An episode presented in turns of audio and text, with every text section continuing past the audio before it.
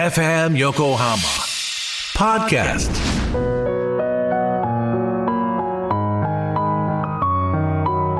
「湯川れい子の初めて語る内緒の話」私は自分の作詞生活ってのはオートクチュールの洋服屋さんみたいなものだと思ってるけどもうすでにモデルっていうかそれを着る人の体型があるところにあるクラブの情景、なんていうの昼間のスキー場で私の頭の中にファーッともう広がって。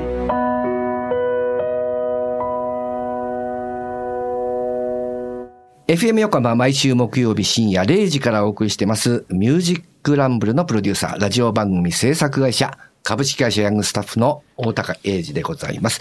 えーそのミュージックランブルのパーソナリティをお迎えして、とてもとても貴重なお話を伺うという FM 横浜ポッドキャスト、湯川玲子の初めて語る秘密の話と書いて、内緒の話。はいまあ、秘密も内緒もいっぱいあるという、そういうお話で、えー今回は第2回ということで、えー早速ご登場いただきましょう。この方です。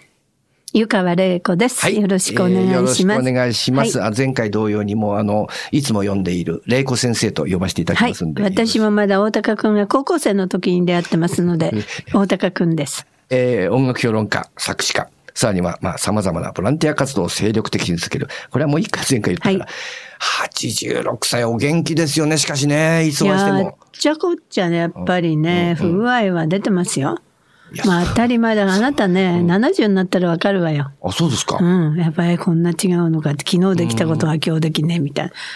うん、それはもう、それは違いますよ。まあ、そうはおっしゃってもね、こっちから見てるともう元気もりもり食欲もりもりで、いやいやまあ、そういう意味じゃ嬉しいです。はい。はい。ありがとうございます。えーということで、ここでしか聞けない深いお話をですね、4回にわたって赤裸々に語っていただくというポッドキャストでございますが、2回目は、えー前回もいろいろお話を伺った作詞。うん。作詞って、まあ、あの、前回のお話の中で、あの、レコ先生の場合は、まあ、決して本業ではないと。なんだけど、いろんな作詞をこう手掛けられて、それこそ、もうほぼほぼほぼお知ってるあの大ヒットまで、いろいろあったりなんかしますけど、作詞というお仕事についてね、これってこう、前にもこう、個人的には伺ったんですけど、これって、まずメロディーができてくるじゃないですか。で、そこに要するに言葉を当てはめるっていう作業ですね、ざくっていうと。その場合に、まずレコ先生の場合って、情景を思い浮かべるんですか？それとも、その来たメロディーに当てはまる言葉を一つずつ探していくい。や、その前に、私は自分の作詞生活ってのはオートクチュールの洋服屋さんみたいなものだと思ってるけど、ほもうすでにモデルっていうかそれを着る人の体型があるのよ。ん年齢も、うんうんうんつまり歌う人、う。はいはい。そうするとそこにも注文がすでにつくわけですね。はい。で、まあ発売日が夏なのか秋なのか冬なのかでもやっぱりその曲のテーマは違ってくるし、あの、その人の年齢でで何を狙ってるかとか、うん。まあ一番典型的な、まあ、皆さんいろんなとこで私もお話しするのでご存知かもしれないけど、あの、先日もテレビの番組で、思いもかけず小学生のちっちゃい子たちが恋に落ちてを歌ってくれたのね。いや、私びっくりしちゃってね。草薙さんが、うん。あの、つよぽんさんがうん。いろいろこう、司会をしてらっしゃる、はいはい。本当に面白いん。番組で、私もよお呼ばれして、この子たちが不倫の歌を歌うっていうんで、うん。もうびっくりしちゃったんですけど、うん。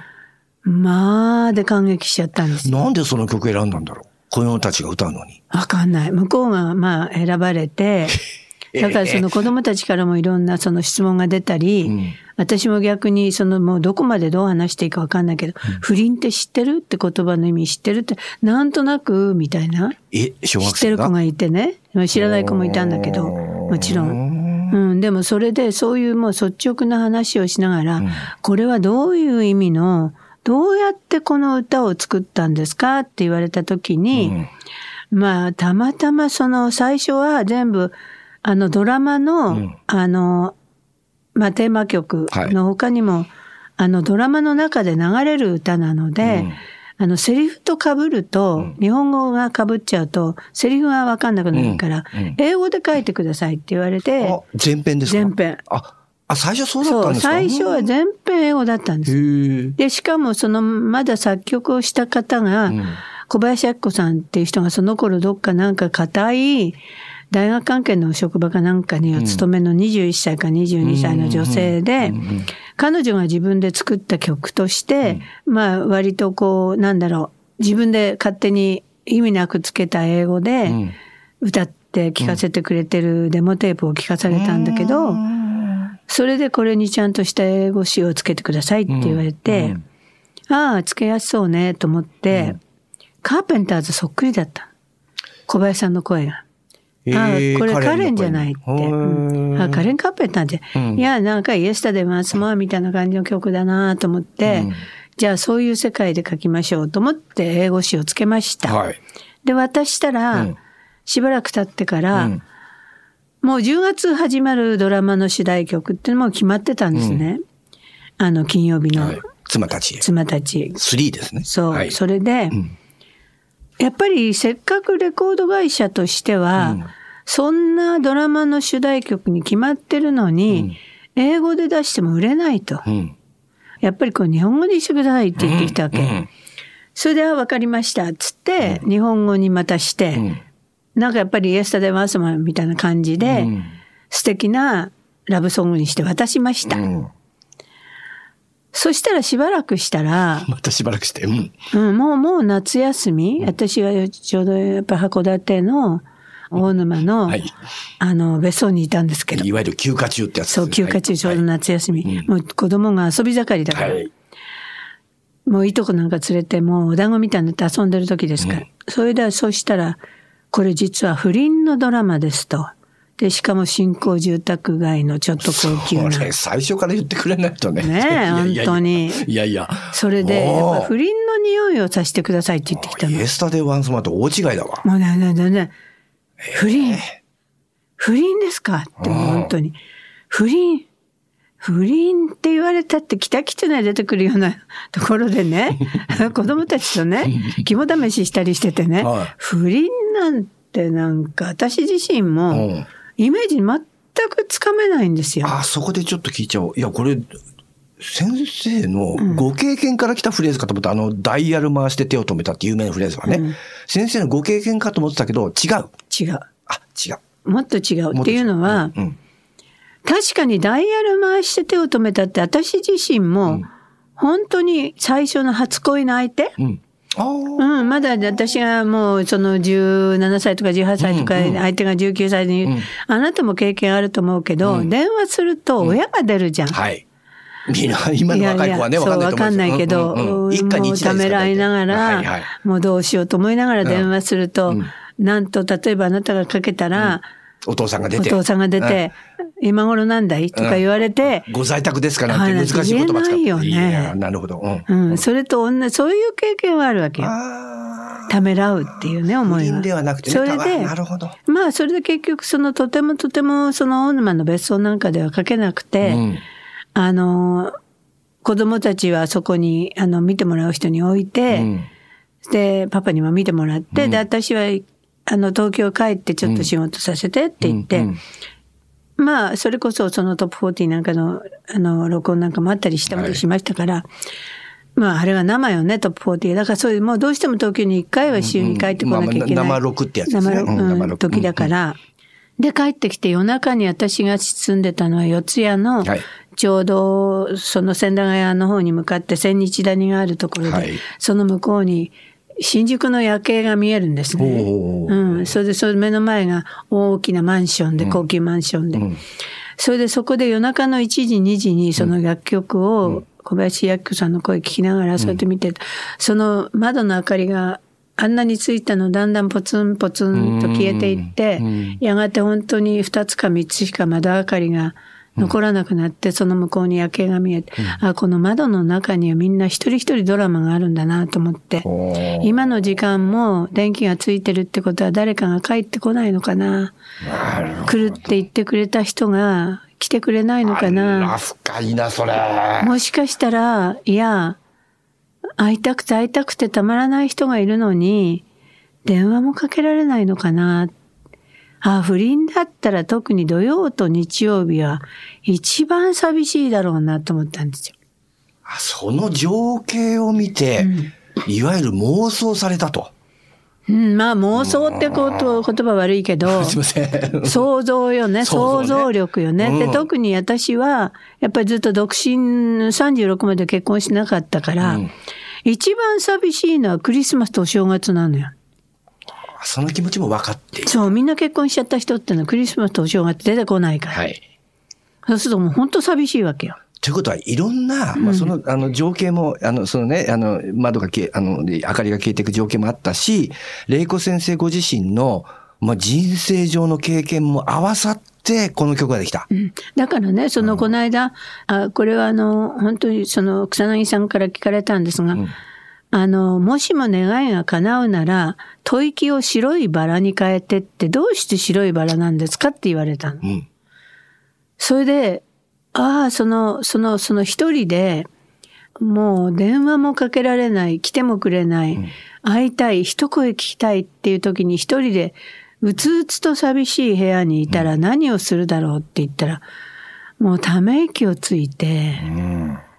で、もしかしたら花を生け直すとか、女の人？もうそのぐらいしかないじゃないですか。で、もしかし、もし、もしその、ため息を花にするなら、赤いバラじゃないわよね。うん。もう本当にし白いダリアか白いバラ？笑うしか笑うしかないな、俺。うん。そうですか。だろうなって。ああ、そういうことの積み重ね連続で、そうこの1985年の大ヒット、小林明子さんの恋に落ちてが誕生したと。ちょっとじゃあ、えっ、と、時代遡りますけど、えー、80年、うんえーシャネルズ後のラッツスターのランナウェイっていう、まあ、デビュー曲も作詞されまました。あ、あれは私にとってもいわばデビュー曲のようなもんで、あそのえその前にエミ・ジャクソンの涙の太陽かもう15年経って15ます年経ってますね。あでも、ほんとんど本職の方が忙しい作詞のご依頼なかったのは、うん作詞の依頼がなかったのは、まだその頃は、作詞家も作曲家もレコード会社の専属契約だったから。はい、そうですねで。私はいわば戸ざま、はいなんか英語で書くような時だけ頼まれるのね。うんうんうんで、実はランナーもそうで、うんあのー、テレビコマーシャルも画面ができてたんで。あ、もう最初に？そう、最初にうんもう30秒のはいコマーシャルソングができてたんで。うんで、頭のランナウェイから最後のランナウェイまで30秒の間に、うん頭とお尻に商品名として入ってた。ランナウェイっていうのね。はい。あれが大きなラジカセで、うんその大きなラジカセを持った金髪の男の子が、うん。ちょうど総ホームに真っ青な空の、うん。アリゾナかどころかでしょうね、中西部でしょうね、真っ青なアメリカ横断鉄道のあの、まあ、空の下汽車が入ってきて、汽車って列車が入って、それに大きなラジカセを担いで乗るシーンがもう映像としてできてたんだ。でつまり詩としても、最初のランナウェイと詩のランナウェイはあった。もうあったの。それあがその商品名だから。うん。じゃあその間を。間の30秒のその間うをんアメリカの匂いがする曲にしてくださいって言われたわけ。で、そのまずその私が行ったのはテレビのその CM を作ってる会社でした。で、そこで映像を見せられて、それでこれにあの井上忠夫さん、だからさあの、後の大輔さん。ええはい。あの、ブルーコメッツのね、はい。後の大輔さんが、いや、これは、私昔、ブルーコメッツの、ブルーシャトーってはい。いう曲がレコード大賞を取った大ヒットして、これポップスじゃないよね、歌謡曲だよね、みたいなことを言って論争になったことがあるの。こあの井上さんと？うん、井上さん。うでも、大ちゃんとしてはやがて私よく知って、もう、もう、ありとあらゆる外国のヒット曲を聴いて勉強してる人で、んまあ、すごい人で何でも知ってる人だったんですけど、だからこそ意図的にああいう湿った曲を書いたんだと思うけど、その大論争をしたことがあったんで、大ちゃんは、やっぱり本当にカラッとしたアメリカンポップスを書きたかったんだと思う。なるほど。だ、だとしたらあれだけ悪口言われたらよくあれこう頼もうよって思ってくれたんだと思う。ここはやっぱ井上さんのなんだ、器だな。そうよ、彼のセンスよ。普通喧嘩したらもう一生会わねえっていうふうになるじゃないですか。喧嘩して一生会わない人ってやっぱりなかなか大人物にならないよね。なるほど、皆さん気をつけてくださいね。そういうことですから。それでやっぱり吸収するものが本当は多いわけだから。それで、そのお電話いただいて、そこに大ちゃんいなくて、私はその CM の会社でその映像を見せられて、わかりましたって。で、帰ってきてさあ困ったなと思って、アメリカの匂いね、と思いながら、そうだ、デルシャノンがランナウェイって歌を歌ってたって。うん。あれ駆け落ちだったじゃない、ん。あの時ランナウェイってどういう意味だろうと思って調べて、あ、駆け落ちのこと言うのねって分かってたから、ああ、じゃああの少年はあのラジカセと駆け落ちするというなるほど。シチュエーションにしちゃえと思ったわけ。だからお前を抱いてランナウェイ、なるほど。うん、連れて行ってあげるよって。であれはだから駆け落ちソングなの。なるほどね。あ、腑に落ちた。だけど。でもねうんうんそれを歌ってたのが、まだ靴積み顔に塗ってたようなシャネルズで、それが新宿のルイードってところでものすごい人気者になってるって。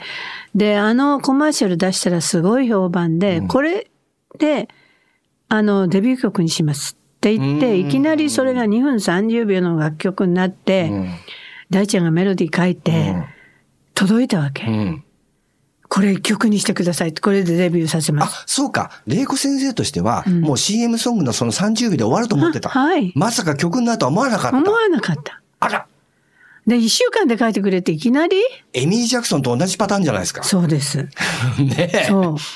あ、知らなかった。もう全然全然。それでいきなりそんな曲長くなって届か、届いちゃったのよ。はそれで、いや、困ったなぁと思ってあ。。だね。うん。でも、いや、どうしましょうって。でも、まあ、その頃はまだその、ラッツスターがあんなにいっぱいいろんなバスから、あの、それこそ鈴木雅之さんの、ラブソングの王様って言われるような黒いロードのような声なんて知らないから。で、それももっと分かってればね、まあ、まあ、ちょっと違ったかもしれない。けど、でも、僕ね、なんとなく小耳に挟んだんですけど、このランナウェイに関して、鈴木雅之さん最初あんまり乗り気じゃなかった。全然、あやっぱそうですか？全然。なんで？だって大瀧詠一さんって人はもうバックについててはい、仲良くて、彼はペンギンズとかはい、本当にドゥーワップ好きだったから。もうドゥーワップも大森の街頭の公園の下で一生懸命ドゥーアップ練習してるのグループだったうね。ん。で、私最初に鈴木正幸さんと、それから田代くんと、がもう一人三人、佐藤くんあと、佐藤さんはい三人が四谷の私の家に挨拶に来たのよ。うん。曲が出来上がったから。うん、出来上がって。それともう本当になんかね、冷めた顔してんのよ。あら、なんか随分冷めた顔してるわね、と思ったけど、それた 確かにね私は後で、はあ、やばいこと言ったなと思うんだけど、あの、私、ブルーアイドソウルすごい好きだから、ホーランドオーツが歌ってるような曲にしたかったのよって言ったのよ。うん。でも、しらーっとしてるわね、それ当たり前よね。あで、彼らは大竹栄一さんの曲でデビューしたかったの。あ。なるほど。はで、ホーランドオーツですか？みたいな。あ。僕たちは本当にソウルフルなブラックのうんもう原点ドゥーア。ップが好きなんですと。うんうんうん。でもその時は、なんとなく空気は察したけど、それをこう、知るまでには、まだ時間がったってことですね。全然。それで、その後で、その実は湯川玲子さんに会ったっていう、なんか週刊誌に、のインタビュー出て、北の海みたいだったって言ったんだよ。私がちょうど少し。あの、若い方ご存知なんですけど、あの、あの大横綱です、昭和の。はい。大相撲さん。はい。みたいだって。そうかい、北の海かいと思ったんだけど、まあ確かに私も、大竹さんなんて知らないから、ホーランドツって言っちゃったなって、ああ、そうかい、みたいな、それ後でわかるんですけど、なるほどそれでまあ届けられた曲で、あのまあでもソウルっていう R&B、うん。ソウルフルでやいやないですか。ソウルですよ、ソウル。で、まして、その本当にその、大森なんてことから出てきてたことは知ってたし、本当にその黒っぽいうん。人たちだったから、なんかそれを、その、やっぱり都会の、うん。東京の、あの匂いがする、ラブソングにしたいなとなるほ思って。どね。まあでも結果として大ヒットになって、はい。まああの、そのいろんなお互いの誤解とか印象も変わってった。いや、それからね、それからが本当むしろ大変で、えもういきなりそのアルバムはん。何曲も書かなきゃいけない。かつもうすぐ次のシングル、ランナーウェイの次、第2弾。はい。で、まあ、街角トワイライトとか、まあ、それ全部井上大ちゃんとのそのコンビで、まあ、大ちゃんがすごい人でね、そのランナーウェイもそうだったんだけど、ランナーウェイは商品名だからいいですよ。次は、これハリケーンで行くからって言ってくるのね。それで、ハリケーン、ハリケーン、ハリケーンって入っちゃってんの。あらかじめね。中、もう中で。えーハリ、ハリケーンなんですかって、もう、もう電話で夜中の1時、2時電話かかってきて、ああ、レイコさん曲できたからちょっと聞いてねって、そこで、もう電話口で彼ギター弾いたりしながら、で、ハリケーン、ハリケーン、ハリケーンって歌ってて、これハリケーンだからって言われて、ハリケーンですか？はい、わかりました、みたいな。あ、じゃあこれはハリケーンでいいかね。だからそうすると、あのー、everyday is the 土砂降りなんていう、あれね。あれが出てくるのは、うんもうハリケーンで行かなきゃいけなかったからなんだよ。なるほど。ハリケーンで行かなきゃいけないのに、普通出てこないですよね。エブデイズ土砂降りっていうフレーズはね。いやー、なかねまあそういう意味ではいろいろ楽しいことをさせてもらえたなって思うし、だからそのフレーズ一つって見ても、うんそれは考え抜いて出ることもあるでしょうけど、と降ってくることも結構ある。パッと。それはね、例えばね、誰だろう、あの、ブライアン・アダムスとか、それからヒューイ・ルイスとか、いろいろ話して、ポール・マッカートニーからなんかと、なんかこう、天から、ふっと降ってくるんだよとか、ん。特にね、夕方のね、黄昏時、4時から6時の間とか、朝の夜明けの、な、眠れないで起きた頃っていうのが一番いいんだよ。私そんなのない。あ、ない。ない。それでね、苦しんで生み出すんだ。うんうん、まあ苦しむことは苦しむけど、めちゃくちゃもがき苦しむかもしれないけども、やっぱりそのメロディーが想起してくれる物語、メロディーが運んできてくれる物語でないと、やっぱり何にも出てこない。だからメロディーが面白くないと何にも出てこない。でもね、例えばもう一つ聞こうと思ってたその松本伊代さんのセンチメンタルジャーニーって曲あるじゃないですか。あそこで、伊代はまだ16だからっていう、これ多分日本人にとっては当時ものすごいフレーズだったわけですよ。ただ、洋楽聴いてる人は、にとっては割と普通のフレーズじゃないですか。うんそうよねうんつまり、やっぱり玲子先生の中にその作詞をされるときに、洋楽をたくさん聴いてたっていう、やっぱりベーシックなものが、かなりこう、あ、それはね、すごく大きいと思うし、ぱセンチメンタルジャーニーに関しては実は堤京平先生で、はい。あれは京平先生から曲が来たわけじゃないの。え？あれは日本でルイジアナママなんか大ヒットで飯田久彦さん。はい、飯田さん。うん、飯田久彦さんがプロデューサーでピンクレディーなんか売り出した後、うん、それで飯田久彦さんがある日、突然私のうちに訪ねてみえて、まだなんか本当ふわふわのアンゴラのセーター着たような可愛らしいリボンつけたイオちゃんの16歳のイオちゃんの写真と、それからなんか彼女が松田聖子さんの歌かなんか歌ってる、うんあの、カセットテープを飯田さんが来て、ちょっと先生これ聞いてくださいって。まあ16歳なんだけども、京平先生がこの声にそれ惚れ込んで、でもこのギャップをどうやって埋めて、何を歌わせたらいいかわからないと。だからなんか、玲子先生考えられるスケッチ書いてくださいって言われて。それでその写真と声を聞き、声聞きながら、目の前にその可愛らしいいおちゃんの写真を置きながら、まだ16でしょう、みたいな。で、まあ16は何だろうって、まだ本当になんか本当に何を体験したわけでもなし、想像力の中で影のように、なんか美しい物語だけ見てるんだろうなと。うんだから影のように美しい物語だけ見ていたいと。イオはまだ16だからって。これスケッチだから書けたんですよな。るうんほど。。なるほど。そう。落としどころはちゃんと、イオはまだ16だからっていうのがあって、あって。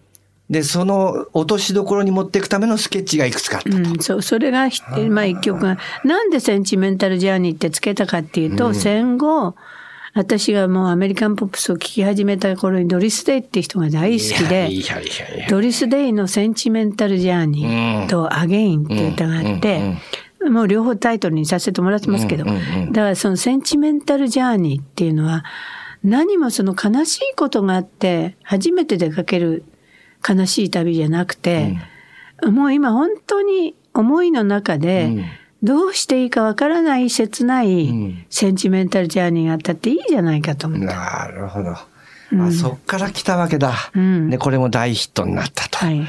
というところでですね、まあ大ヒットのあの代表的な作品の3曲についていろいろ伺ったんですけど、まあ、あの、シングルに限らずですね、何曲ぐらい今まで作詞されてます？か私は少ない。少ない？何曲ぐらいですか、全部で。この前数えたらね、500曲台だった。でも500あるんだ。うん、ね本当少ないで。もその中で、うんまあそれこそシングルじゃない、あるいはシングルの B 面、あるいはアルバムの中にあの入る収録曲とかいろいろあったと思うんですけど、なんかね、一つだけこう、あ、これは忘れがたき作品だなっていう、まあアーティストでもいいんですけど、人とかいます？いる。誰？中森明菜さんのラ・ボエーム。はあ、1986年2月の3日、あ、出てる？あのね、うん。シングルデザイアの B 面ですね。そう、B 面。あうん。あ、これはどういういや、私はその頃、それこそその、あの、ギター弾く、もう本当にね、私も歌詞も大好きなんだけど、うん。あの、なんか、あの、それこそラジオ関東があった、うんあの、飯倉のあたりに昔地下に降りてくクラブがあったのよ。ほう。ん、そこで、その、あの子腰をくねらせ、あな、今夜あなたに落ちるわなんて言葉が出てくるの。は、やっぱりその、アン・ルイスが、ものすごいギタリスト好きで、もう男のギタリストで夢中になっちゃうのよ。う。ん。うん、まあ、それで、まあ、あの、まあ桑名さんさんと結婚するんだけど、でもその男のギタリストに夢中になる、んもうクラプトンの人気もそうだけど、あの、優しく愛して、うん。ロバータ・フラックの、あれなんかもそうだけど、あ優しく歌ってはいそう優しく歌って、あれなんかもそうだけど、そのステージの、その、ミュージシャンに恋焦がれる思いっていうのはなんかすごいよくわかるのね。うんで、ましてギターってこう、女性の体のような形をしてるわけじゃないですか。それをもう自在に弾きこなされると、あ、まあ、それはもう本,、本能的なもんだ。本能的にうんうんうんもうもうギャーンと燃える気持ちうん。を歌にしたくて、それ意識したことなかったのはやっぱ男だから。うん、だから Save You Save Me って、まあその、あの、ラボ M なんかもそうなんだけど、その本当それを書いて、うん。まあその頃の秋菜さんっていうのは、んもういろんな人が共作、共作で、どういうふうに取り上げられるかわかんないっていう。うん。まあ私なんかはそういう意味で全然ちょっと異色の曲で、ソリチュードが、まあ、シングルになるんですけど、ほとんどはまあ B 面になったり、アルバムの中入ってきてるんですね。で、そのラブオエムっていう歌を書いた後に、ちょうど苗場のスキー場に行ってた時、その苗場のスキー場でリフトに乗って上が上がり降りしたりしてる時、一日何回も何回もラブオエムがかかったの。なぜか多分好きだったんでしょうね、誰かがね。かける人がね。そう、んんうんうんそれをね、その広大なスキー場で聞きながら、本当にその、あの、その、東京の、んマミアナなんて言われるところにあるクラブの情景、んなんていうのは昼間のスキー場で、私の頭の中にファーッともう広がって、で、やっぱり、秋菜さんが持ってる世界って闇なのね。うん。燃えても真っ赤に燃えるんだけど、暗いのね。なんか、そういう、あ、この人の中にある闇は何だろうって思った記憶があるの。なるほど。あの、詩をご自身でお書きになってる、その、レゴ先生の立場から見ても、あ、だからこそ余計なのかな。でも、そういった、まあ、闇なのか暗いのかわからないところに惹かれる、いわゆる同性も多かったってことですね。そう、めちゃくちゃだってみんな、なんか自分の心の中にはまあ、な、闇っていうか、闇があるわけじゃないですか。そういうところにこう刺さるのね。共感できるのうね。ーんご自分の書かれた詩うん。の曲がそのスキー場で流れた時に、うんまあ、お書きになったご本人だから、すごい特別ななんかこう、心の、なんかあっただってね。眩しいね、真っ白なスキー場で闇が見えたんだもん。そうですか。いやー、今回も非常に、えー深い、えーお話を伺いました。湯川玲子の初めて語る秘密の話と書いて内緒の話。はいえーどちらでもいいです。非常に世の中に初めて出る話がいっぱいありましたが、えー第2回はですね、作詞の奥義。あのヒット曲はこうして生まれたというタイトルでいろいろお話を伺いました。い、かがでしたか？うん、まあいろいろ思い出して楽しかったです。ああ、そうですか。ありがとうございます。次回はですね、えー、3回目になりますが、玲子先生にとって、タイトルだけ言っておきますね。人生最大の危機、苦難、あのことについて伺いたいと思います。うわ だー、辛いなーこれ、これ始めるときに約束してくれましたもんねう。ん、まあ、大高くんだから何でも喋るわって言っちゃったのよね。ですよね。まあ、それはもうちゃんと責任取ってもらいますんで。はい。はいということで、FM 横浜ポッドキャスト、えー、湯川玲子の初めて語る秘密の話、内緒の話、えー、湯川玲子さんでした。玲子先生ありがとうございました。はい。